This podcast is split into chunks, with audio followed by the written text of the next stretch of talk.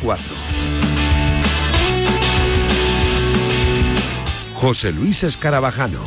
Triste, como un perro en la autopista, como una tortuga con prisa, como una monja en un burdel.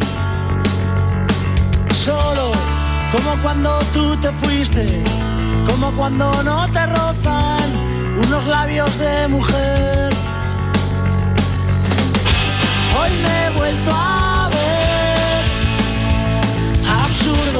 como un domingo por la tarde. 7 y un minutos, última hora de T4. Como se nota que está Víctor Palmeiro poniendo buena música con la fuga y tenemos que hacer muchas cosas en esta última hora. Tenemos que visitar muchas ciudades y hablar de muchos equipos. Por ejemplo, del Atlético de Madrid que tiene nuevo guardameta. Ainhoa Sánchez, ¿qué tal? Muy buenas. ¿Qué tal, JL? Pues cambio de portero en el Atlético de Madrid, de portero suplente, eso sí. Benjamin Lecomte es nuevo guardameta rojiblanco. La llegada del experimentado meta francés de 30 años y ex también del Montpellier se ha hecho oficial horas después de la marcha de Gerbich al Lille. El portero croata se marcha esta temporada a Francia en calidad de cedido. Y Marcos Paulo se marchará al Famalicão portugués para empezar su adaptación al fútbol europeo. Cierto es que tras la marcha de Vitolo se le abría una puerta para quedarse en el Atlético de Madrid, pero finalmente hará las maletas a la Liga Lusa. Además, sigue la política de renovaciones en el club rojiblanco. Savic firmó la semana pasada hasta 2024, José María Jiménez lo hizo hasta 2025 y Marcos Llorente lo ha hecho ahora hasta 2027 pieza fundamental del Cholo, lleva 82 partidos, 18 goles y 17 asistencias como rojiblanco. En declaraciones a los medios del club, Llorente se ha mostrado muy contento y muy feliz por esta renovación, ha valorado también su rendimiento y ha destacado de esa faceta ofensiva que ha descubierto bajo la batuta del Cholo. Mientras tanto, en lo deportivo, el equipo sigue preparando su partido del domingo contra el Elche. Ayer Felipe ya se pudo unir al equipo y hoy, desde las 7 de la tarde, nueva sesión de trabajo. Ojo, en el Wanda Metropolitano. Gracias Ainhoa y precisamente contra el Elche, como bien decías, juega el Atlético de Madrid, el Elche que tiene nuevo fichaje. Hola José Antonio Gil, ¿qué tal? Muy buenas. ¿Qué tal? Muy buenas tardes. Pues mucha alegría y satisfacción en el Elche Club de Fútbol tras la llegada de Benedetto, que llega al Elche Club de Fútbol procedente del Olympique de Marsella, cedido con opción de compra obligatoria. Es una maniobra, una opción que sobre todo se ha fraguado prácticamente en las últimas horas. Había interés durante el último mes por Benedetto en el Elche. En la operación apareció el Real Betis, que lo complicó todo, pero finalmente el jugador argentino delantero ha llegado al Elche Club de Fútbol y ya está a las órdenes de Fran Escribá de cara al partido del domingo en el Metropolitano ante el Atlético de Madrid. Una operación que ha sido posible gracias a que Cristian Bragarnik, el argentino, es el máximo mandatario del Elche Club de Fútbol y también además es socio de Benedetto en esa empresa que compró al Elche Club de Fútbol en la anterior etapa a José Sepulcre, que era hasta entonces el máximo accionista y también Benedetto es futbolista representado por Cristian Bragarnik. El deseo del máximo mandatario del Elche se ha cumplido, que es tener en su plantilla a un delantero que viene hasta el conjunto franjiverde para marcar las diferencias en esta nueva temporada en la primera división en la que van a intentar luchar de nuevo por la permanencia en esta ocasión de una manera más holgada que en la temporada anterior, en la que la lograron en la última jornada. Gracias, Gil. Pendientes también estaremos eh, este fin de semana en marcador de un auténtico partidazo en el nuevo Samamés el sábado a las 10 de la noche entre el Athletic Club de Bilbao y el Fútbol Club Barcelona. Y nos vamos a Bilbao porque habla en rueda de prensa uno de los mejores jugadores del conjunto local. Escuchamos a Iñaki Williams. bueno, un partido con todos los ingredientes posibles, ¿no? Barça, eh, otra vez gente en casa, en, en Samamés, eh, todo lo posible, ¿no? Para, para que sea atractivo. Sí, la verdad que después de tanto tiempo pues es un aliciente el volver a reencontrarnos con, con nuestra familia. Eh, llevan mucho tiempo esperando, al igual que nosotros, para, para volver a San Mamés y tenemos muchas ganas de, reencontrarnos con ellos, de que, de que disfruten de, de, un buen partido y de que, de que tengan esa ilusión por este equipo que, que seguro que este año vamos, vamos a hacer cosas importantes. Sí, Iñaki, hablando del, público, si ahora mismo baja alguien y te dice cómo puedes escribir el guion desde las 10 de la noche a las 12, ¿cómo, cómo transcurre el guion del partido del, sábado? Hombre, eh, sé que ese mames va, va a rugir, eh, a pesar de que, de que no está el aforo completo, solo es un 20%, pero toda la gente que va a poder entrar y, nos va a apoyar desde fuera, pues nos va a dar ese empujón eh, somos conscientes de que cuando estamos unidos, eh, tanto afición como equipo, somos, somos muy fuertes, muy poderosos y creo que, en momentos difíciles contra todo un Barça, pues eh, la afición nos va, nos va a empujar, nos va a ayudar y seguro que, con trabajo y esfuerzo podemos sacar algo positivo. Yo creo que, el equipo llega muy bien, el equipo llega con, una buena dinámica, una buena base de pretemporada y creo que, estamos preparados para, para cualquier rival. Hola Iñaki, ¿qué tal? Buenos, buenos días. Eh, no sé si has podido ver el Barça contra la Real. ¿Qué te parece este Barça por Messi? Su, entrenador dijo el otro día que era de los mejores, el mejor partido en mucho tiempo. ¿Has podido ver este Barça, a este Barça post Messi? Eh, no vi no vi el partido completo, pero sí que sí que el Barça, eh, a pesar de, tener la ausencia de Messi, que, que es un grandísimo jugador, todos sabemos lo que lo que ha hecho por el Fútbol Club Barcelona eh, es muy importante, pero nosotros también tuvimos la, marcha de Adu y también es un, un, punto que, nos ha costado eh, reforzarnos. ¿no? Yo creo que al final eh, el Barça tiene jugadores de sobra como para, para suplirle entre, entre todos y, es un grandísimo equipo. no tenemos que desvalorarlos porque son un grandísimo equipo y nosotros tenemos que hacerle frente con nuestras armas. Iñaki, comentó Comentó Marcelino que eh, tú te habías puesto o habías cogido un peso, una responsabilidad de tengo que ser yo el que marque los goles del equipo, pero que tus características no son las de un goleador. Quería saber si esto lo has hablado mucho con él y si todavía en esta temporada lo afrontas con ese peso, esa responsabilidad de ser el que tiene que meter los goles en el Athletic. Bueno, yo soy exigente conmigo mismo y, sé la gente que, confía en mí. Eh, entre ellos está el míster, todos mis compañeros, toda la gente que, que trabaja en el club sé que confía en mí, eh, mi familia, mis amigos y, nadie me va a hacer dudar de, las capacidades que tengo. Eh, el mister y yo pues hablamos muchísimo, eh, me está ayudando, me está intentando corregir aspectos en los que quizá tengo que, tengo que mejorar y, obviamente entre ellos está la faceta goleadora, sin meterme presión, el salir a disfrutar, el que nadie me pueda exigir que no trabajo, ese es, ese es Iñaki Williams, el que se intenta vaciar en el terreno de juego y, si meto, pues obviamente mejor, pero no me tengo que meter más presión de la que tiene porque lo único que quiero es, ayudar al equipo. Eh, dice, acaba de decir Iñaki, perdón. Ay, ¿cuál me ha adelantado? Eh, no, solo eh, hablabas antes de Messi. Eh, con todos los pulsos que habéis tenido contra el Barça, ¿tú crees que hubiesen sido diferentes si no hubiese estado Messi como el sábado?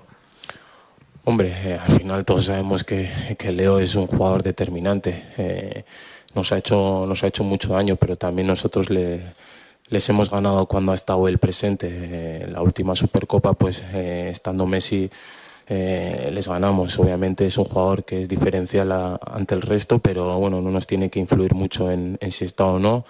nosotros nos tenemos que centrar en lo nuestro, en intentar hacerles un partido muy incómodo, que, que se, juegue, que se juegue mucho en su campo y, y menos en el nuestro. Ahora sí, Javi. Eh, has dicho hace un rato que hablas con Marcelino de, tu aportación goleadora, eh, de que, bueno, que, lo hablas con él. ¿En qué te insiste él en, en, esos aspectos de mejora que, te dice que tienes que hacer? ¿Dónde, ¿Dónde te pone el acento el entrenador? Bueno, al final el míster, eh, mucho más que tema de juego, también está insistiendo mucho conmigo pues, en el tema de cabeza, el, el estar tranquilo, no exigirme más de lo que requiere el juego, que me, que me centre en, en, lo que yo puedo, en lo que yo puedo hacer, que son desmarques, eh, rupturas, eh, ser eh, un incordio para, para, la defensa y cuando, cuando consigo hacer eso en varias ocasiones, pues al final acaban entrando. ningún delantero de, del mundo mete todas las que tiene. Obviamente nosotros jugamos un, un tipo de fútbol que ahora a mí me, está beneficiando, saca partido a mis, a mis condiciones y eso es lo que me pide el míster, que, vaya, que, percuta y que así es cuando voy a tener ocasiones porque, porque siempre las he tenido. recordado que ha recordado que, que en el Atleti también estáis pagando la. Bueno, pagando, que el Atleti también echa de menos, también se le fue en su día duro tú estás, eh, estás ocupando su lugar. ¿Te sientes responsabilizado? ¿Te sientes presionado para, para mejorar tus números goleadores? ¿Te sientes, ¿Cómo te sientes en ese sentido? No, eh, ni, ni Aduri soy yo, ni, ni, ni, yo soy Aduri. Somos jugadores totalmente diferentes. Eh, yo creo que, que, me asemejo más a, a, lo que puede ser un delantero moderno. El, el jugar a, al espacio. Obviamente no es a lo que la gente puede llegar a estar acostumbrada, pero yo soy un jugador totalmente diferente a ellos. Eh, ellos con sus virtudes, eh, con sus defectos y yo con mis virtudes y con mis defectos. Eh, eh somos comp completamente diferentes. Eh, La, el equipo tiene que explotar mis virtudes. Yo tengo que asemejarme a, a, lo que a lo que el equipo me pide, a lo que el míster me pide. Es un juego un juego vertical y ahí es cuando suelo ser diferencial ante el resto. Iñaki, yo te quería preguntar, en los últimos partidos has, bueno, has conseguido generar situaciones de ventaja por, por, el sector izquierdo, pero que no se han terminado de, de concretar o en, en disparos, en, en, asistencias, bueno, en pases. Entonces te quería preguntar si estás incidiendo en, en esa trabajar con la pierna izquierda por, por, por, eso, porque se ha repetido esa acción bastantes veces en los últimos, en los últimos partidos. Sí, como, como todos sabéis, soy un jugador que desde la parte de, de dentro cae a, a varias bandas y, obviamente la pierna izquierda es algo es un recurso delantero que tengo que mejorar eh, obviamente estoy insistiendo estoy trabajando para, para ello todos los entrenamientos y la verdad que, cada vez le, estoy dando más, más, más a gusto con la pierna izquierda me siento con, con más confianza y es, es cuestión de, de repetir y repetir porque la, la pared no se tira solo de un puñetazo y hay que dar muchos puñetazos para, para acabar tirando la puerta abajo. El micro, Ander, por favor. En la pretemporada y en este último partido, cuando Iker se mete por dentro, te vemos a ti casi siempre ir a ese sector izquierdo, pero otras veces también lo ocupa el, el, las subidas del lateral. ¿Eso es algo que ya está definido de antes? Es decir, que vayáis, eh, se, o sea, que vayas tú siempre o según cómo pilla el juego va uno, va otro, ¿cómo lo gestionáis eso? Bueno, eh, al final pues eh, tenemos muchos entrenamientos en los cuales eh, trabajamos diferentes formas de, de salida de balón, quién puede tener el, el balón y muchas veces pues Iker es el que toma protagonismo porque, porque cuando se mete dentro hace, hace mucho daño, genera mucho espacio y es donde yo intento aprovecharme de los espacios que dejan mis compañeros. Eh, atacar los espacios siempre se me ha dado bien y la verdad que, estamos aprovechando esas, esas eh, internadas desde la banda izquierda y falta que, que acaben en gol o en quizá más peligro. No sé si hay algo más, sí. Sí, te quería preguntar también por el, por el récord de partidos. También se ha, se ha dicho, te ha caído alguna, algún palo por, por eso, porque igual descentra o así, ahora que ya está a la vuelta de la esquina, no sé si cómo lo ves o cómo, cómo valoras esa, esa situación. Bueno, no, no es algo que lo que piense mucho. Eh, eh, he tenido diferentes entrenadores y, y, y, todos han confiado en mí. Eh, desde, desde el inicio o saliendo desde el banquillo. Eh, yo soy un chaval que, que desde que está en el primer equipo no, no ha bajado los brazos, no ha dejado de trabajar con más o menos acierto, pero siempre he intentado tener rendimiento para que, para que el míster cuente conmigo. A, a, partir de, de ello, trabajo para, para ser constante, no tener, gracias a Dios, pues lesiones que me apartasen de, del terreno de juego y no es algo que, que, me coma mucho la cabeza. Pues si llega bienvenido, ahora está cada vez más cerca, pero no es algo que, que me ocupe la cabeza. Lo único que pienso es en ganar todos los fines de semana para, para estar ahí arriba. ¿Esta presión para que consigas unos números espectaculares de goles te, te, te puede afectar? ¿Te afecta? No, no me afecta para nada. Yo soy consciente de, de, lo que soy, soy consciente de la gente que, que confía en mí, de, que me quiere, que, que me, que me valora por lo que soy y no, no es algo que tenga que, que pensar. Eh, todos mis compañeros, el míster, eh, cuerpo médico, todo lo que rodea al atleti, pues mucha gente me apoya, me quiere, eh, sabe lo que soy, sabe quién es Iñaki Williams y no, no es algo que me tenga que meter más presión. Sí, has comentado que en los entrenamientos estás trabajando para mejorar en la pierna izquierda y también has dicho varias veces que tú al espacio eres diferencial. Yo te quería preguntar si también te centras en trabajar los momentos en los que no puedes correr al espacio, en los que te toca quizás eh, tirar de recursos más de nueve toda la vida, el juego de espaldas, ir a recibir. ¿En eso también te estás centrando mucho?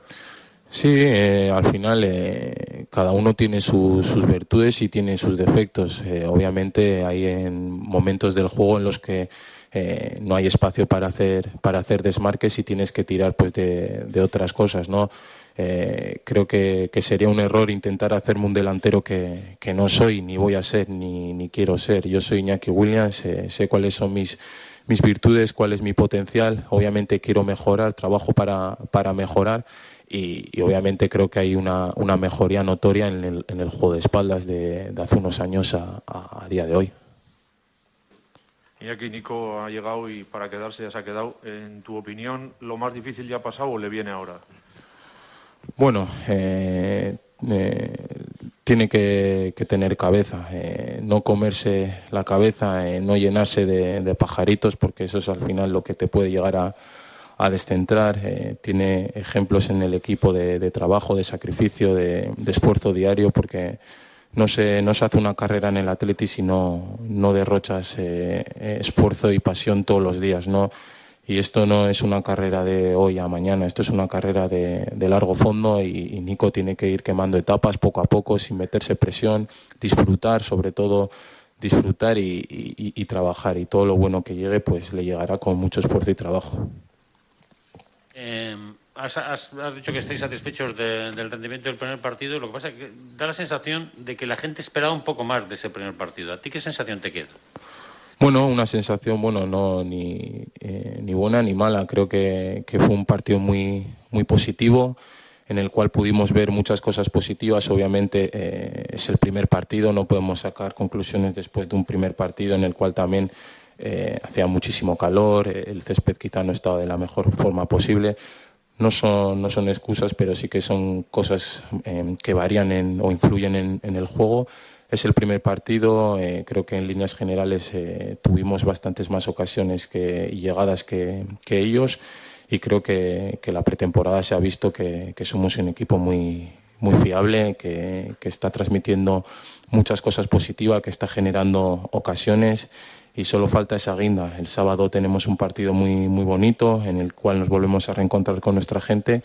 Y, seguro que, entre todos pues podemos sacar algo positivo. Las palabras de Iñaki Williams el sábado a las 10 de la noche, partidazo en el nuevo San Mamés ante el Fútbol Club Barcelona. Eh, me marcho de viaje a Sevilla. Hola Juan Antonio Pineda, ¿qué tal? Muy buenas. Hola, ¿qué tal? Buenas tardes. Porque hay mucha actividad en los dos equipos sevillanos de Primera División. El Betis juega mañana, pero por lo primero que te pregunto es por el nuevo delantero que está a punto de firmar el Sevilla, que no es otro que Rafa Mir.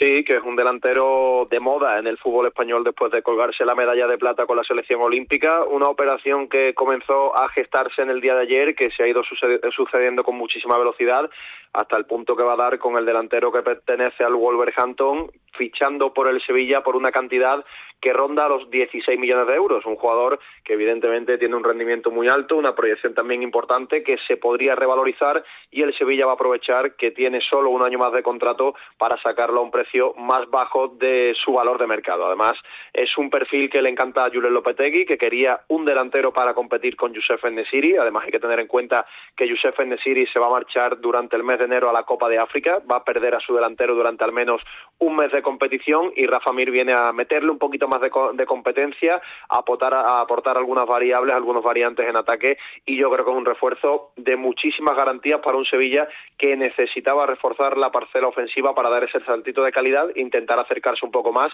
tanto al Real Madrid como al Barcelona y al Atlético de Madrid. A partir de aquí, el siguiente puesto que quiere reforzar Monchi es el pivote defensivo, una alternativa a Jordán y a Fernando. Sigue sonando mucho Delaini, es una operación que estaba bastante cerca, aunque el Borussia Dortmund, su club de origen, ha aumentado las pretensiones económicas, cifra al jugador en 10 millones de euros, el Sevilla da 5, por tanto, en este momento las posturas están bastante alejadas, hasta el punto de que el Sevilla tiene a un jugador en la recámara, como es Camará, eh, perteneciente al Olympique de Marsella, que también termina contrato, así que estamos eh, muy eh, con el mercado muy movido, con muchos movimientos y con mucha acción en la dirección deportiva del Sevilla para terminar de reforzar la plantilla de cara a esta temporada. Mucho movimiento en el mercado sevillista, en el eh, Bético, ya hablábamos eh, de Pechela también en el día de ayer, pero la atención centrada también en el encuentro de mañana, que es el partido ante el Cádiz, el que va a abrir la jornada número 2, que ha hablado hoy Pellegrini y que ya pues eh, hay que centrarse en lo deportivo, ¿no?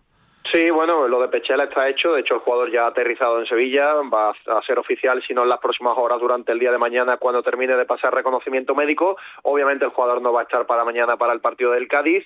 Ya ha ofrecido Pellegrini a la lista de convocados con una novedad a, modo de baja, ya que Alex Moreno se lesionó en el debut liguero ante el Mallorca y no va a poder entrar en la convocatoria. Y también la baja de Sabalí, eh, que tuvo una lesión muscular en la zona tendinosa. Ya sabíamos que iba a ser eh, de larga duración, pero hoy Pellegrini ha confirmado que el lateral francés, uno de los refuerzos, va a estar al menos dos meses de baja y que no se descarta que tenga que pasar por el quirófano. Por tanto, eh, aparte de la llegada de Pechela, si se confirma lo del lateral, pues el Betis tendría que incluso buscar un refuerzo para esa posición, para ese lateral derecho. En cuanto a lo deportivo, pues te contaba la baja de Alex Moreno. Por lo demás, recupera algún futbolista como el caso de Tello, como el caso de Guido, que ya podría ser titular. Y bueno, pues eh, el Betis que va a buscar su primera victoria con un aliciente extra, como es el regreso del público al Benito Villamarín. Después de 17 meses van a ser 24.500, casi 25.000 los agraciados para ver ese Betis Cádiz, el Cádiz que solo ha ganado una vez en el Coliseo Verde y Blanco, por tanto el Betis busca la primera victoria de la temporada. Y seguro que se lo van a pasar bien mañana. Y vosotros también, que lo vamos a contar en Radio Marca. Gracias, Pineda. Un abrazo. Juega el Betis contra el Cádiz y hay que conocer también la última hora del conjunto cadista. Hola, Carlos Ríos, ¿qué tal? Muy buenas. Hola, ¿qué tal, JL? El Cádiz ya está preparado para ese partido que se va a disputar mañana a partir de las 9 de la noche en el Benito Villamarín frente al Real Betis Balompié. Hoy Cervera en la previa eh, hablaba del conjunto verde y blanco, hablando de que es un magnífico equipo y que el Cádiz intentará conseguir eh, algún punto puntual en el estadio verde y blanco para seguir eh, sumando y en esta primera parte de la liga estar lo menos apurado posible de cara a una segunda salvación en la primera división. El Cádiz irá con las bajas de José Mari y Arzamendia, con Cala Renqueante, pero eso sí, podrá contar con Perea, que finalmente no va a pasar por el quirófano y estará a disposición del míster del Cádiz para poder disputar sus minutos eh, a partir de mañana en ese partido ante el Real Betis Balompié. Con muchas ganas y con mucha ilusión viaja el conjunto amarillo en un derby andaluz que será a a partir de las 9 en el Benito Villamarín. Gracias, Carlos. Seguimos de viaje. Venga.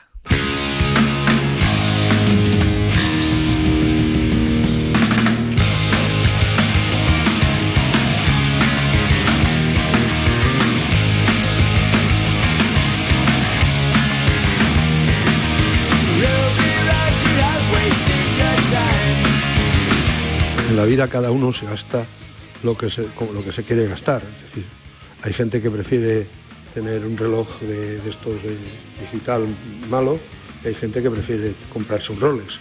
Nosotros queremos comprar, compramos un Rolex, no compramos un reloj malo. ¿eh? Y entonces preferimos gastarnos el dinero en jugadores que creemos que nos van a dar muchísimo, no, en muchas promesas, muchos jugadores que al final sale para las promesas y para ese tipo de jugadores ya tenemos.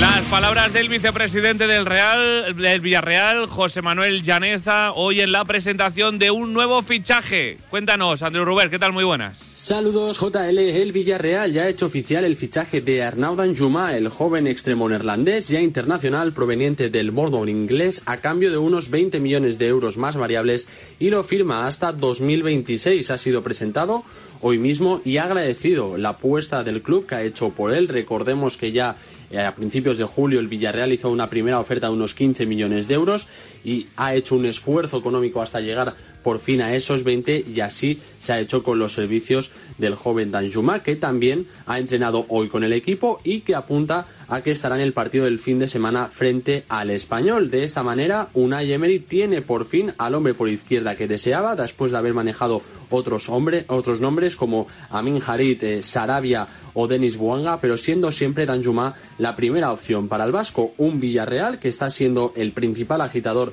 del mercado estival en lo que a la liga se refiere y que también está haciendo salidas de última hora, como es la cesión de Ferniño al Mallorca y se espera que en breves se haga oficial la marcha también vía cesión del canterano Alex Baena al Girona. Gracias, Andreu. No os mováis, que tenemos ahora protagonista de un eh, asunto muy complicado que Radio Marca te va a contar enseguida, que está a punto de solucionarse. Venga.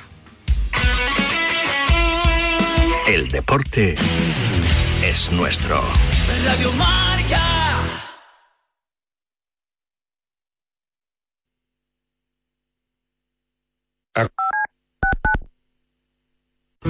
Hola, soy Álvaro. Desde hace tiempo voy mucho al hospital por mi enfermedad. El otro día me dieron una gran sorpresa. Conocí al campeón de atletismo Bruno Hortelano y además hicimos una carrera juntos. Fue un día que nunca olvidaré. Gracias a Fundación Pequeño Deseo, Álvaro cumplió su sueño, pero aún quedan muchos niños con enfermedades graves a los que podemos ayudar. Envía un SMS con la palabra deseo al 28014 y ayúdanos a cumplir más deseos.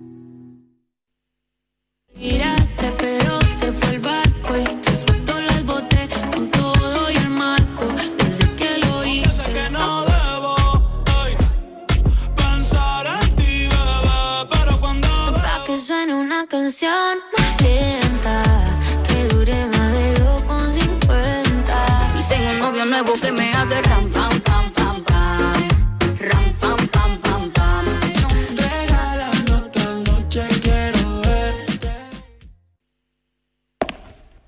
Para la mayoría de nosotros estos solo son pasos, pero para muchas personas dar un paso es imposible. Para acabar con la esclerosis múltiple no te pedimos dinero, solo que des tus pasos. Cuando andes, corras o pedalees, comparte tu recorrido. Entra en Yo doy mis pasos y da los tuyos. Los convertiremos en dinero para la investigación.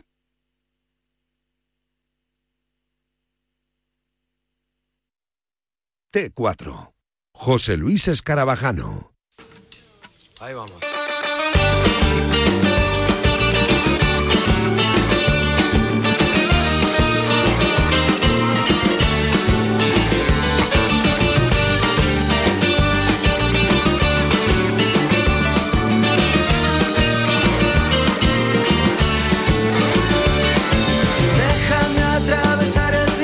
27 minutos pasan de las 7 de la tarde, hora menos en Canarias. Se pasa por aquí Israel Herraiz. Hola Isra, ¿qué tal? Muy buenas. ¿Qué tal, José? ¿Cómo estás? Porque hay que hablar de la situación del Rayo Vallecano. No es una situación complicada la que vive el conjunto vallecano. La verdad que desde hace bastante tiempo no es una situación eh, tranquila. eh, no hay casi ningún verano tranquilo. Y llevamos ya varios días muy pendientes también del, de- del equipo femenino y de todos los problemas que están teniendo eh, a la hora de hacer simplemente su trabajo trabajo y estar dados de alta todo el conjunto en la seguridad social y estar eh, eh, pues legalmente eh, eh, recogidos para, para hacer al final su trabajo, porque es lo que quieren hacer su trabajo. Hoy se han plantado y han dicho basta, ¿no? Pues sí, bueno, de hecho ya lo venimos contando en la, en la radio desde el, desde el fin de semana. Eran dos semanas de entrenamiento ya del eh, Rayo Femenino A, de- del primer equipo del, del conjunto femenino del, del Rayo Vallecano, eh, hasta que este fin de semana dijeron que dejaban de entrenar. Dejaban de entrenar porque la situación tanto del cuerpo técnico como de la primera plantilla era irregular, no estaban dados de alta en la seguridad social, es decir, estaban totalmente desprotegidos ante cualquier tipo de lesión, ante cualquier po- tipo de, inconveniente en la, en la disputa de, de su trabajo. Eh, dijeron basta, dejaron de entrenar. A partir de aquí, la AFE se comunicó con el eh, Rayo Vallecano para intentar eh, cuadrar una eh, reunión eh, con la directiva del conjunto franjirrojo para solucionar esto cuanto antes. El Rayo Vallecano primero dijo que estaba esperando una, una subvención del CSD, del Consejo Superior de Deportes, para intentar hacer un presupuesto, creo que dijeron, realista de lo que iba a ser el Rayo Femenino. A partir de aquí el CSD desmiente al Rayo Vallecano, dice que ese dinero no está destinado a las fichas, sino que está destinado a nivel estructural. El Rayo después dice que está muy tranquilo, que no pasa nada, que las jugadoras sabían que no habían firmado de nuevo el contrato y por tanto la respuesta tanto de las jugadoras como del cuerpo técnico ha sido reunirse en el día de hoy y dar una rueda de prensa junto a David Zaganzo, el presidente de la AFE, junto a María José López, la, codirectora eh, de asesoría jurídica y junto a Tania Tabanera, que entró en esta sintonía de directo marca junto a Javi Amaro, que es la delegada de fútbol femenino. Primero para eh, explicar bien la situación, cuál era la situación, exponerlo de manera clara y concisa y segundo para decir que AFE ya se ha personado de manera unilateral como denunciante. En este caso y que una inspección de trabajo irá, porque esto es muy importante mm, destacarlo antes de que pasemos con el prota, em, si el delito, digamos, el presunto fraude ha sido real, una vez se vaya a investigar, la sanción administrativa va a estar sí o sí porque tiene carácter retroactivo. Es decir, no vale mm, con que se, firme exactamente, con que se haya arreglado después, pero cuidado con lo que decía María José López, que dependiendo el nivel de fraude, si se investiga, ya no puede ser solo carácter eh, administrativo, sino que también podríamos hablar de una sanción de carácter penal. Es decir, está el rayo en un lío muy grave. Lo han intentado solucionar, ahora te lo va a contar el prota, pero lo más importante es que, que no sea un parche porque el año pasado ya hubo, hubo problemas, en medio de la temporada hubo problemas, empieza con más problemas de temporada. Muy complicado. Vamos a saludar al mister del Rayo Femenino, a Miguel Ángel Quejigo. Hola Miguel Ángel, ¿qué tal? Muy buenas. ¿Qué tal? Buenas tardes. Encantado de estar con vosotros. Igualmente. Lo primero, eh, ¿cómo estáis? ¿Cómo están todas las chicas? ¿Cómo está el cuerpo técnico? ¿Y, cómo está la situación? Cuéntanos si hay alguna novedad. Bueno, pues eh, un poco de incertidumbre hemos tenido estas esta semana sobre todo, eh, desde que iniciamos la pretemporada ha sido una incertidumbre completa, pero pero es cierto que esta última semana con, con todo lo que ha sucedido, pues eh, expectante de ver que, cómo se va a resolver. Eh, es cierto que con la con la ayuda de AFE y con la rueda de prensa de, esta mañana, el club se ha puesto en contacto con las capitanas, llevan todo el día de hoy reunidos después de, de la rueda de prensa y parece ser que, a partir de las ocho, ocho y media vamos a ir a resolver la situación contractual con, con el club. Eh, ¿No es muy triste, Miguel Ángel, que tengáis que montar la que habéis montado, eh, obviamente, con todo vuestro derecho y, con eh, la AFE también dando un golpe encima de la mesa para que el club os llame e intente solucionar esto? Sí, yo creo que, que, no deberíamos haber llegado a esta situación en ninguno de los casos, porque yo creo que es una situación eh, sencilla de resolver, porque al final somos trabajadores y, y, esto se resuelve muy muy fácil haciendo un contrato, eh, dando de alta la seguridad social, cada uno nos hubiéramos puesto en nuestro nuestro mono de trabajo y hacer lo que lo que queremos hacer o lo que mejor sabemos hacer. Y, y, ya está, no hubiera habido ningún tipo de problema. Nosotros hubiéramos estado sentados en nuestra pretemporada, eh, mejor pagados o peor pagados, pero con nuestra situación laboral resuelta y lo que ha hecho a lo mejor ha sido descentrar un poco tanto al, cuerpo técnico como al equipo de, esa pretemporada que tenemos que planificar y, llevar a cabo para resolver una situación que a todos nos ha pillado pues bueno pues de nuevas no porque ninguno somos eh, expertos en asesoría jurídica ni en, ni en, inspecciones de trabajo ni en nada de esto no mm. Eh, Miguel Ángel, ¿qué os decía el club? desde que empezáis a entrenar, desde que vosotros, eh, me imagino, todas las chicas, vosotros también el cuerpo técnico, empezáis a decir, oye, que esto hay que solucionarlo, que no podemos seguir entrenando eh, así, que si me lesiono, ¿qué, ¿qué hago? Que no tengo contrato. ¿Qué os decía el club? Pues a ver, yo al club le solicité empezar la pretemporada el 27 de julio, pero me dijeron que los contratos no iban a estar, no iban a ser validados hasta o iban a empezar a tener validez el 1 de agosto y que tenía que ser a partir del 1 de agosto. Entonces yo planifiqué, o bueno, el cuerpo técnico planificó la, pretemporada a partir del 1, que, exactamente fue el 2 cuando empezamos. Y, con eso subimos a firmar todos nuestros contratos, tanto cuerpo técnico como jugadoras, pero claro, la, firma o el sello del, presidente y del club para, para que fueran válidos, pues no estaba, solo estaba nuestra firma y por tanto no nos pudimos llevar nuestras copias eh, que, que teníamos que habernos llevado y demás como eso veíamos que se retrasaba y pasaba la semana y ni nos daban de, ni nos daban de alta la seguridad social ni nos habían pedido el, número de cuenta para las transferencias y ni nada de eso pues veíamos que, no se había resuelto y que, y que no había eh, una información diferente a, lo que habíamos resuelto eh, desde el día 2 entonces eh, nos pusimos en contacto con AFE, a partir de ahí AFE nos dijo que obligatorio teníamos que pagar, de que parar, porque la tanto jugadoras como cuerpo técnico no estábamos protegidos y si hay una lesión, una lesión, un golpe o se me cae a mí una portería en la cabeza o lo que sea, pues no estamos protegidos de ningún tipo y con toda la razón del mundo, pues eh, tuvimos que proteger tanto a las jugadoras como al cuerpo técnico para, para que no tuviéramos mayores problemas y así ha sido. ¿Qué tal Miguel Ángel? ¿Cómo estás? ¿Qué tal, Irra? Es eh, muy importante, José, que a la gente le quede muy claro, porque esta mañana además lo representaban muy bien las eh, dos capitanas del primer equipo, tanto Pilar García Villalba como Paula Andújar. eh, y te lo pregunto a ti, Miguel Ángel, que lo que pedís eh, al final son simplemente unas condiciones dignas para poder trabajar, es decir, un contrato, tú lo has dicho, un contrato eh, dado de alta a la seguridad social, un gimnasio donde poder entrenar, un servicio de fisio, por ejemplo, para después de los partidos, eh, mm, unas buenas condiciones en los desplazamientos, tanto en la ida como en la vuelta, es decir, que nadie crea que eh, este plante del Rayo Vallecano es por una mejora enorme en las condiciones, porque hayáis pedido más dinero, que no, que simplemente se pide eh, trabajar en las mejores condiciones posibles de manera legal y, y, bueno, de manera digna, ¿no? Sí, de hecho, vamos, nosotros no, en, ningún momento nos hemos planteado una subida de sueldo. Nosotros aceptamos el dinero que, que, que ponía en el contrato que tuvimos que firmar. De hecho, nuestra firma está en los contratos, como que esas condiciones las aceptábamos. Eh, eso por un lado, la parte salarial, eh, y por otro lado, las, las situaciones verdad eh, del día a día de, deportiva del equipo, pues es eh, para un equipo profesional bastante precaria. Es decir, no, no tenemos acceso a gimnasio, tenemos muy poco material disponible de, para hacer una especie de gimnasio nosotros en nuestro campo. De hecho, hemos tenido que llevar material del cuerpo técnico.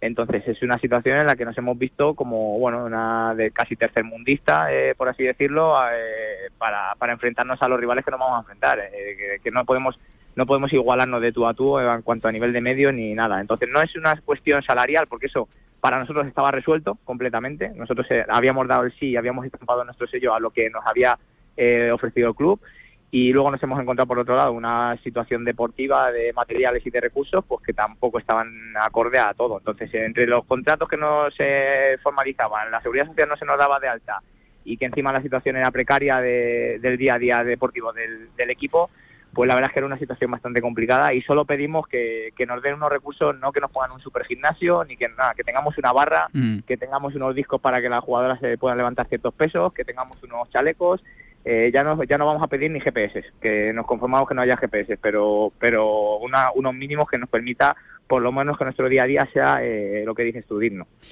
Y bueno, eh, entiendo que la dirección deportiva, tú mismo, el equipo estaba todavía en- intentando reconstruirse, ¿no? Porque ha habido marchas eh, difíciles, como la de Seila, como la, como la de la capitana Sole. ¿Tienes miedo, Miguel Ángel, que después de esta situación alguna futbolista se plantee, haya tenido contacto antes o no el Rayo Vallecano con ella, se, se plantee si venir o no a, a Vallecas? A ver, la realidad es que nosotros el equipo lo teníamos o lo tenemos prácticamente cerrado con lo que tenemos. Eh, es cierto que teníamos planificado que hubiera dos sesiones eh, del Levante, eh, una que ya estaba entrenando con nosotros, que era Nuria, pero que evidentemente el Levante ha visto la situación y, y ha- ha les dijo a las dos jugadoras que, vamos que no iban a volver al club, que de hecho le, a esta chica le, pagó un ave para que se volviera a Valencia y que empezara a entrenar con, el Levante para buscarle otra situación, eh, otra sesión. Entonces son dos jugadoras que ya, por así decirlo, hemos perdido porque eran dos sesiones y ahora tendremos que valorar si tenemos la opción de traer a alguna más o no. Pero bueno, el resto de jugadoras eh, la- de la plantilla eran las que estábamos en el día a día entrenando y nos faltan tres jugadoras también extranjeras que estaban intentando resolver su situación de papeleo pero que claro, como no se daba de alta y como no se, genera- no se realizaba el visado español ni nada, pues claro, estaba eh, parado, dos jugadoras brasileñas y una, y una japonesa. Entonces estamos eh, esperando que se resuelva esa situación también para que vengan y esperemos que no tengamos ningún otro tipo de sobresalto. Yo creo que no, porque las jugadoras la verdad es que en ese sentido se han unido bastante en esta causa y todas han dicho que, que querían resolver esto aquí en el Rayo y que querían jugar en el Rayo. Esta mañana en la, en la rueda de prensa, eh, bueno, ha quedado bien claro que AFE, personificado como decimos en David Zaganzo, que además es un ex del Rayo Vallecano y que ya en el Rayo Vallecano sufrió, sufrió en pagos de, de una anterior presidencia, en este caso de los eh, de los Ruiz Mateos, eh, han dejado muy claro que estaban al lado de, de- este, de este equipo femenino eh, e in- indicaba ¿no? que, que, bueno que quien tenía que defender sus derechos precisamente lógicamente eran ellas, que se valían por sí mismos y que no hace falta que nadie eh, las intentara defender. Pero tengo que preguntar de lo de Miguel Ángel, aunque lo, lo hayamos preguntado también en la rueda de prensa, si a ti por parte de- del primer equipo o alguien del, del primer equipo masculino se ha, se ha dirigido a ti, si habéis notado en el, eh, ese, ese apoyo ¿no? del primer equipo del primer equipo masculino, que al final es la cara más visible del Rayo Vallecano. Sí, eh, la verdad es que los capitanes del primer equipo, tanto Mario como, como Trejo, eh, han estado en contacto directo con las capitanas de, de Pilar y Andújar y, y siempre nos han mostrado su apoyo. Es verdad que ellos no podían eh, personificarse en la, en la rueda de prensa de hoy porque tenían, eh, justo les coincidía con el horario de entrenamiento, pero, pero sí hemos notado ese apoyo y es verdad que no, no necesitamos directamente ese apoyo porque creo que era una situación mm, fácil de resolver, es decir, es una situación que, que cualquier trabajador debe tener en su puesto de trabajo, pero que es bueno y, y es de agradecer porque al final ellos tienen mucha más visibilidad, tienen más repercusión y, y son el estandarte más importante del, del club, entonces eh, es muy importante. También es cierto que es que la situación en categorías inferiores pues es muy parecida, Sí. entonces eh, no le pillaba de nuevas a, a nadie, ni al filial, ni a la División de Honor, ni a, ni a ninguno de los de los entrenadores que, que estamos dentro de la infraestructura del club. Entonces esperamos que se resuelva, se está empezando a resolver lo nuestro, yo ojalá que esto sea la puerta a que se resuelva la situación del fútbol base también del, de, de la cantera del Rayo y si hemos tenido que pasar por esto a pesar de estar en mitad de la pretemporada, pero con esto hemos conseguido que se tranquilicen las cosas durante todo el año y que los que los siguientes que vengan su situación no, no vuelva a pasar por esta por esta locura, pues mira, bienvenido sea y, y nada. Eh, Miguel, eh, tú que estás dentro, eh, ¿qué crees que es lo que pasa? ¿Por qué el Rayo, que es un club increíble, con un potencial brutal, con una afición increíble, que siempre apoya, que siempre está ahí, ¿por qué siempre hay tantos problemas internos en el Rayo? ¿Por qué cada verano estamos hablando de líos, de impagos, de, de cantera, de- del fútbol femenino, que ha sido un club ej- ejemplar y- y fundamental en el desarrollo del fútbol femenino? ¿Por qué crees que el club está así? Pues realmente es que no lo sé, porque yo creo que el club ahora mismo eh, disfruta de una situación tanto deportiva como económica eh, de las mejores de los últimos años, eh, por no decir la mejor, porque está saneado económicamente, tiene superávit, eh, las cuentas están bien, deportivamente están en primera división. Entonces creo que es mucho más fácil y mucho más sencillo eh, hacer las cosas bien con, con, el, con el músculo financiero que tiene ahora el, el Rayo. Yo creo que, que es verdad que la estructura de fútbol base y del femenino tendrían que darle una vuelta porque creo que, que es muy escasa. Creo que en otros en otros clubes donde yo he trabajado hay una infraestructura más, más fuerte, siendo clubes en principio más modestos o más humildes.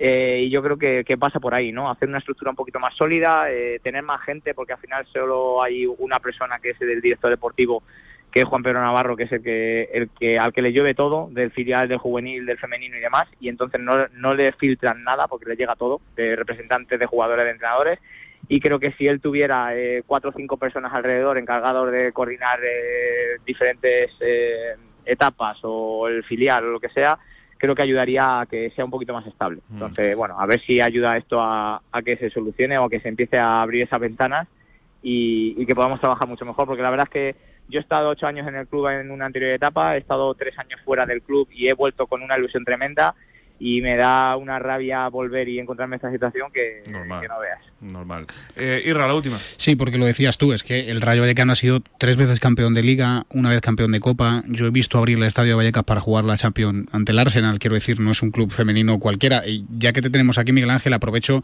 eh, para preguntarte eh, cómo se presenta la temporada. Es verdad que el objetivo del club es eh, seguir creciendo con una plantilla muy joven, que quizá pensar en esas cotas a las que se llegaba antes pues eh, es más difícil, pero ahora que has regresado y con la plantilla que te has encontrado, eh, ¿cómo se presenta la temporada y cuál crees que es eh, el objetivo más allá de seguir creciendo ¿no? y de, por ejemplo, poder jugar la Copa?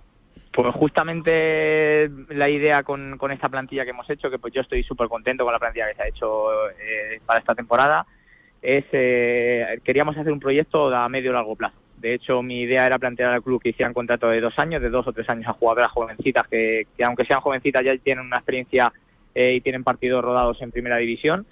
Y, y, nuestra idea era empezar a poner unos, unos cimientos un poquito más estables con esto que se estaba diciendo antes también en el rayo femenino, porque todos los años había muchas turbulencias y necesitamos encontrar una estabilidad de, a partir de la cual crecer. Y entonces la idea era asentarnos un poco como, como equipo y a partir de ahí empezar a crecer con jugadoras jóvenes y con ilusión, que, que la verdad es que el equipo es, eh, en ese sentido tiene mucho hambre. Y nada, el objetivo, el club no me ha, no me ha propuesto ningún objetivo, pero el objetivo real es, es crecer, llegar a la jornada 1 contra el Atlético Madrid de la mejor forma posible e intentar eh, hacer un buen partido, intentar eh, sumar el primer partido de, con más tres y a partir de ahí empezar a, a crecer y a sentar esos, esas bases. Es tremendo que un club no ponga ni, ni objetivos. Eso es, eh, demuestra también el interés que tiene por las cosas. Pero ahí está nuestro Miguel Ángel y nuestra chica del Rayo Vallecano que lo van a dar toda esta temporada. Y de verdad esperamos que en las próximas horas, próximos minutos, se firmen ese- esos contratos y, y todo quede solucionado. Si no, estaremos aquí otra vez denunciando la situación y, y- y dando todo el altavoz que haga falta. Gracias, Miguel Ángel. Un abrazo muy grande. Nada, gracias a vosotros por darnos visibilidad. Un abrazo. Miguel Ángel Quejigo, el entrenador del Rayo Femenino, que vive situación complicada. Ojalá eh, pues eh, firmen esos contratos Israel en, los próximos minutos, se, se solucione ese apartado y sigan pudiendo hacer su trabajo, que es lo único que quieren hacer. Pues trabajar. sí, sí, parece que van a firmar en, eh, en los próximos minutos los contratos, se va a tranquilizar todo al menos de momento y esperemos que al igual que en el equipo masculino, pues se pueda pensar solo en lo deportivo y no tenga que estar pensando en, en otros temas. En el masculino te pregunto, novedades deportivas o extradeportivas, ya eh, que puede pasar de todo en el Rayo. No, en este caso son, eh, son deportivas, son muchos nombres los que siguen sonando en el Rayo Vallecano a pesar de que ya la temporada ha empezado. Un nombre es eh, adelantado por nuestro compañero del diario Marca, Marcos de Vicente, que es eh, Iván Mauricio Arboleda, es un guardameta colombiano, viene libre, aunque el último equipo en el que jugó fue Banfield y está más o menos tasado unos dos millones y medio, así que yo creo que es un poco operación especulativa del Rayo Vallecano quizá, porque es verdad que la portería está muy bien cubierta tanto con Lucas Zidane como con Stol Dimitrievski, pero uno por línea han sonado futbolistas para el Rayo Vallecano. El caso de Dimitrios Siobas, es verdad que tiene otras ofertas, pero parece que el griego está bastante cerca, él es de Leibar y de Leganés, de recalar en el Rayo. El que más cerca está en este caso es eh, Unai López, ya lo ha comentado Beato también en esta sintonía. El Atlética ha rebajado sus pretensiones en la salida del futbolista de Rentería y lógicamente que Andoni Iraola sea el técnico del Rayo, pues ayuda muchísimo en la llegada de en la llegada de Unai. Y luego el caso de Lucas Pérez. Es verdad que en las últimas horas Lucas Pérez ha sonado para muchísimos equipos. De hecho, creo que la broma incluso ha llegado a sonar para Atlético Madrid después del no de, de Rafa Mir. Eh, ha rescindido con el Deportivo Alavés y él ya jugó en el Rayo en el año 2010 y decía que de una posible cesión desde el Alavés él solo quería venir al Rayo. Claro, ahora ya ha rescindido y tiene más posibilidad de ir a cualquier otro equipo, pero es el nombre que junto a Miguel de la Fuente y junto a Sergi Guardiola sigue manejando el Rayo Vallecano para esa delantera y también Uros Jurjevic, sobre el que 3 millones de euros habrían sido una cantidad muy insuficiente para el Sporting, ni siquiera para plantearse una venta. La verdad que sí, de, de 6 creo que no bajaba el Sporting. Eh, eso. Y, y es que viene de meter más de 20 goles en segunda división y empezar la temporada en segunda marcando también. Y el gol se que, paga, el gol se paga. el gol se paga. Como la calidad en Radio Marca. Te voy a decir una cosa, para mí 6 millones por Jurjevic no me parece caro, o sea, yo lo pagaría. ¿eh? No, no estaría mal. no Yo lo pagaría. mal. Gracias, Irra. Abrazo. Nos vamos a Pamplona.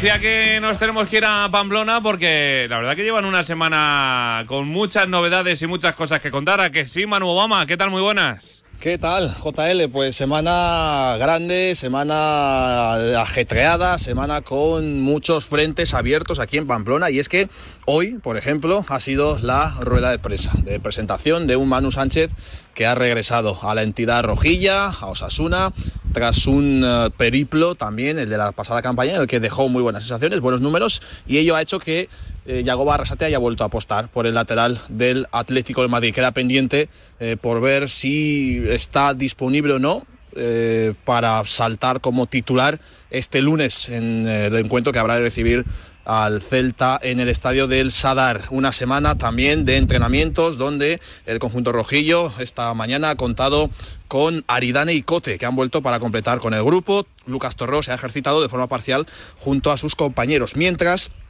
Robert Ibáñez e Iker Benito pues, han proseguido con su trabajo individual para recuperarse de sus respectivas lesiones. Además, Unai García también se ha ejercitado de forma individual por una sobrecarga muscular.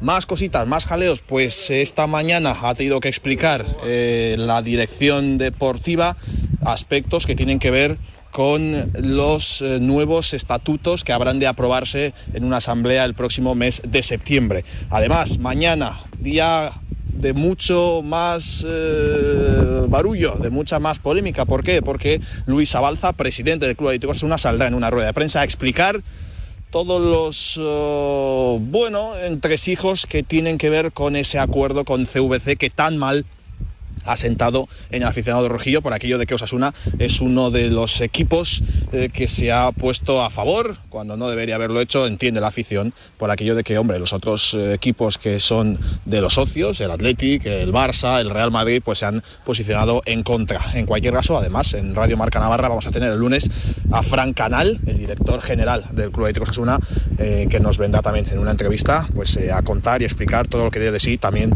en la charla, la rueda de prensa de mañana. Lo dicho, eh, JL, que hay mucho jaleo en Pamplona, una semana muy movida en lo deportivo, en lo directivo, en lo institucional. Gracias, Manu, y nos vamos a quedar en Pamplona porque hay que escuchar al nuevo fichaje de Osasuna. Manu Sánchez, que comparece en rueda de prensa, se presenta a su vuelta a Osasuna junto al director deportivo Braulio Vázquez, que habla ya, lo escuchamos. Otro año. Eh, eh, ya es obvio decir que él ha puesto mucho de su parte. Nosotros es un fichaje que intentamos eh, de forma reiterada. Eh, hubo un momento que se puso muy complicado. Pero bueno, desde el punto de vista que ya habéis visto que alguien que paga el alquiler del piso tres meses sin saber si va a volver, pues imaginaros las ganas que tenía, que tenía de volver. Al final, evidentemente tenía otras posibilidades porque hizo una mitad de vuelta con nosotros fantástica y, y bueno, agradecerle por el final. Yo creo que todo vuelve y siempre os comento, creo que el club trata muy bien a sus futbolistas, eso que no ha tenido la suerte, que, evidentemente ahora sí va a tener de, disfrutar de nuestra afición, pero cuando tú te portas bien con, con la gente, eh, normalmente eso vuelve. Y creo que, ese club, que eso en el club ha ganado mucha credibilidad. Simplemente darle, reiterarle las gracias por apostar por nosotros y bueno, y os dejo con él, que es el verdadero protagonista.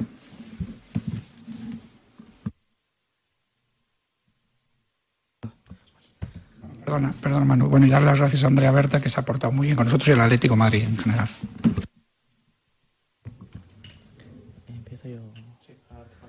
Hola, buenas a todos. Bueno, primero de todo agradecer las palabras de Braulio. Y nada, bueno, eh, al final yo tenía muchas ganas de estar aquí otra vez porque los seis meses que estuve en Pamplona, la verdad que disfruté muchísimo con el equipo, con el club y con todo el mundo. Y aparte, bueno, de, de también de que en lo deportivo, eh, tanto para el equipo como para mí, todo fue bastante bien. Al final yo aquí también estuve bastante feliz con los compañeros y la verdad que me, me apetecía mucho repetir otra vez esta experiencia. Vale, tras las palabras de Manu vamos a proceder a iniciar la rueda de prensa. Como siempre, os, pediré, que os identifiquéis con nombre y medio de comunicación. En primer lugar, si nos importa por hacerlo de forma ordenada, vamos a ir con las preguntas para Manu y luego a continuación, si queréis, os atenderá Braulio. Buenas Manu, bienvenido de nuevo, Gorka Fiuza de Diario de Navarra. Decía Braulio que has puesto mucho de tu parte. ¿Cómo se traduce eso? Bueno, yo ya, cuando terminó la temporada, yo ya comuniqué que, bueno, que mi intención era repetir otra vez aquí la sesión porque, como he dicho al principio, pues había estado muy feliz. Eh, luego también con el equipo, con el cuerpo técnico y con, tanto con el club. Había, había hecho una muy, muy, buena relación y la verdad que, bueno, aquí si, estás, si te sientes querido y te sientes con confianza y, y al final apuestan por ti, pues es una de las razones por las que te apetece volver otra vez cómo has vivido este verano. Eh, ¿Has tenido que negociar mucho con el casero para que te aguantara el piso? ¿Cómo, ¿Cómo ha sido ese tema? Bueno, ese tema al final lo llevan un poco más mis padres, que me ayudan con ese tema, pero bueno, más o menos fue eso, que me dijeron, me preguntaron que si iba a volver otra vez y yo les dije que bueno, que no lo sabía, pero que iría pagando los meses hasta que ya si se terminaba el plazo de verano, pues ya si no volvía, pues obviamente ya dejaría de pagar, pero hasta entonces sí. Estaba feliz. Sí. ¿Cómo, ¿Cómo, ves ahora esta Cote, está Juan Cruz, llegas tú de nuevo, te ves de lateral, incluso puedes jugar también por delante eh, en banda? ¿Cómo te ves ahora en esta nueva plantilla? Bueno, la, los seis meses que estuve aquí, pues fui, obviamente jugué bastante más de tres, pero también en algunos partidos eh, al equipo jugando de once y bueno, al final es decisión del míster, que va a haber mucha competencia y bueno, al final eso también nos ayuda a los tres que estamos en ese puesto pues para dar lo mejor de nosotros cada día y luego pues a intentar ayudar al máximo al equipo. Sí, Manu. Eh, Rafa Aguilera para Radio Euskadi. Estás hablando que la temporada pasada tuviste la oportunidad de jugar de 3, de 11. Eh, eres un jugador en proceso de formación. Vienes en calidad de cedido, regresarás al Atlético de Madrid. En esa formación eh, que entiendo quieres completar como jugador de Osasuna, ¿a ti qué es lo que eh, te llenaría más? ¿Completarla como 3, completarla como 11? ¿Qué puesto te apetece más? Bueno, obviamente pues mi posición es la de 3, porque he jugado allí prácticamente toda mi vida Pero bueno, ya durante mi época en la cantera, pues eh, siempre durante la, temporada he llegado a jugar en muchas posiciones, tanto de 11, incluso alguna vez de lateral derecho. Entonces, bueno, pues a mí lo, lo que más me interesa es jugar y me da igual si es de 11 como 3. Si donde, donde pueda ayudar al equipo, pues para mí mejor. La temporada pasada eras un jugador que llegabas para mostrarte, demostraste capacidad. Este, este año el nivel de exigencia un poquito más alto, ¿no? Obviamente, bueno, sé que al final, eh, al haber hecho las cosas bien la temporada pasada, se, se me exigirá y al equipo también pues repetir lo mismo o darlo o hacerlo mejor. Y bueno, pues esa es la intención siempre. En ese sentido, no sé si has tenido una conversación antes de salir de Atlético de Madrid. ¿Cuál ha sido el mensaje de, de alguien como el Cholo Simeone? También de alguien muy exigente. Bueno, pues que al final hay que jugar cada partido como si fuese el último y, y nada, básicamente eso, que eh, jugar todo lo que pueda, jugar bien para luego intentar volver y, y así eso en el futuro ganar un sitio allí o, o donde sea. Entiendo que has eh, completado una pretemporada con normalidad, en condiciones para jugar el próximo lunes. Sí, al final, bueno, tuve el percance del primer día de tener coronavirus, pero luego al final, al final he estado entrando eh, ya un mes, he jugado tres partidos y me encuentro pues tanto anímicamente como físicamente bastante bien.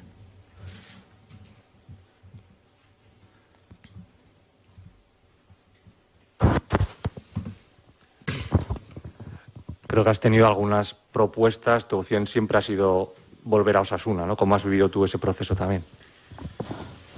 Bueno, al final, eh, eh, obviamente, pues eh, se habla mucho y había otras cosas, pero bueno, al final mi intención también era volver aquí, como lo he dicho siempre.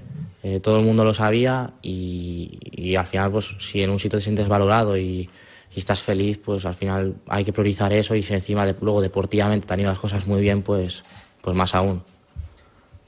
Relaciones con Osasuna, con Braulio, con Yagoba, ¿cómo han sido? Braulio a veces es muy insistente, no sé si te ha quemado el teléfono. No, esta vez no. Además, eh, te puedo decir que, que, normalmente sí que soy muy persistente, pero esta vez eh, yo creo que eran muy fáciles. Yo hablaba con su agente también muchas veces y luego también sé que, que a otros clubs, y no es por quedar bien, él decía, no, no, yo si salgo me voy a Osasuna, con lo cual me facilitaba mucho la, el trabajo, la verdad.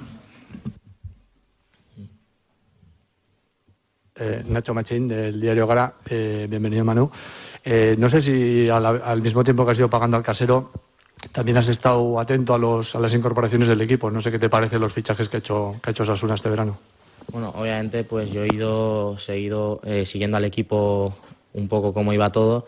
Y sí, bueno, pues al final se han hecho buenas incorporaciones en todos los puestos que van a ayudar al equipo pues a luchar por sus objetivos y a conseguirlo lo antes posible. Luis Chenique de la agencia EFE, eh, bienvenido de nuevo Manu. No sé qué ganas tienes de ver el Sadar en plena ebullición. El año pasado no pudiste, no sé si pudiste ver el otro día el partido contra el Español. Sí, el otro día pude ver el partido, pero bueno, obviamente pues apetece verlo en primera persona allí en el campo y la verdad que tengo bastantes ganas de, de poder escuchar a la gente y, y ver cómo animan. No sé si hay más preguntas para Manu. Bueno, si ninguno me hacéis un gesto, eh, iniciamos el turno con Braulio si hay algún interesado en preguntarle. ¿Sí? Javier Saldise. Javier Saldise, Diario Noticias. Eh, bueno, Braulio, ¿cómo queda la plantilla con la incorporación de Manu? Es obligatoria la pregunta, aunque ya has manifestado pues, que... Pues, pues, yo creo que queda bastante completa. Al final es darle herramientas a, a Yago. Sabéis que también Yago, eh, evidentemente, también ha puesto de su, de su lado para que viniera para que viniera Manu y al final bueno, es prácticamente casi la misma del año pasado con, con Cote, con, con Quique y con, y con Jesús. No sé si me queda. Las palabras de Manu Sánchez y de Braulio Vázquez, también el director deportivo de Osasuna. Nosotros nos tenemos que marchar, que ya llega Rafa Maínez y su marcador hasta las once y media de la noche. Luego el partidazo de Cope y Radio Marca. Así que mucha más programación deportiva en tu radio favorita, en Radio Marca. Hasta mañana, adiós.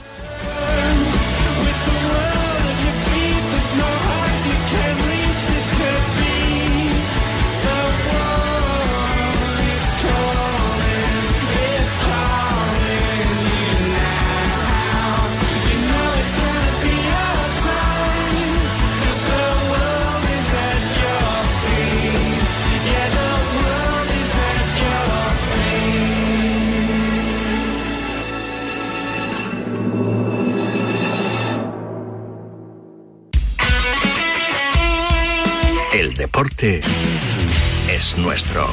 Radio Marca.